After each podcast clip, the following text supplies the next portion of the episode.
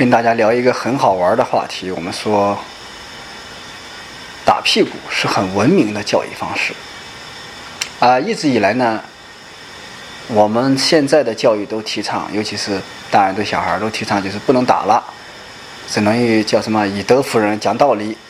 那么，其实我们现在发现，我们很多的孩子，那讲起道理来比大人都厉害，就是什么呢？太过度讲道理了。在中国的智慧里呢，其实可以说并不是，呃，用完全西方的这种讲道理的方式。为什么呢？人家西方的孩子讲道理，西方的孩子懂得怎么去放任他的自由，怎么去独立，而我们的孩子呢，可能道理是讲完了，怎样去独立这一点，我们的父母做不到。啊，所以说我们说打屁股是很文明的教育方式。为什么这么讲呢？所谓教育，教育的教字，一个孝加个文，那么这个文字就更有意思了。在甲骨文里，文字一个人拿着教鞭，并且呢上面还有疙瘩，然后另一只手按着人的屁股教化鞭策。大家可以查一查甲骨文里面的。文这个字的写法，那么也就是说，鞭策你的下半身，强化你的上半身。有时候我们就像飞蛾扑火一样，这个手你不伸到火里，你永远不知道疼是什么，永远不知道去启发、去激化。所以打屁股有时候就是说，虽然说是一种惩罚，但是呢，会强制的激发人的一些潜能，让我们懂得一些道理。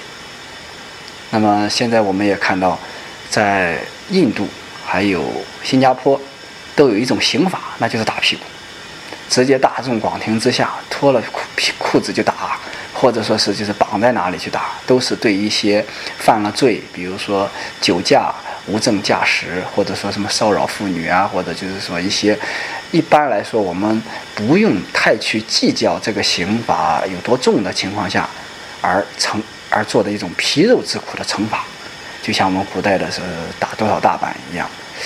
哎，这样一看，既减轻了我们对于哎这个法律上惩罚的这种措施，并且呢，又对这个执行人很有效的进行了一个教训。你想想，这个皮肉之苦打在谁上？那个皮开肉绽、肉垫的这个这个打开，谁不痛苦啊？对吧？那基本上也就痛改前非了。所以我们说，有一个很有意思的玩笑，说你看，中国的女孩长得再漂亮，没有翘臀的吧，对不对？但你看看国外欧洲的人，是不是翘臀的很多？为什么？欠走屁股，因为西方人没有用打屁股这一个教育方式，所以我们这个开玩笑说，打屁股真的是中国的一个很文明的教育方式。但是回过头来讲。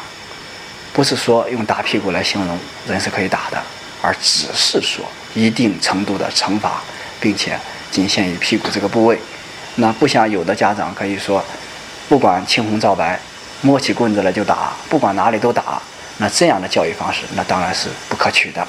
所以，真正的能够做到在一定程度下的惩罚，一点点的皮肉之苦的惩罚，这种只是教育方式当中的其中之一。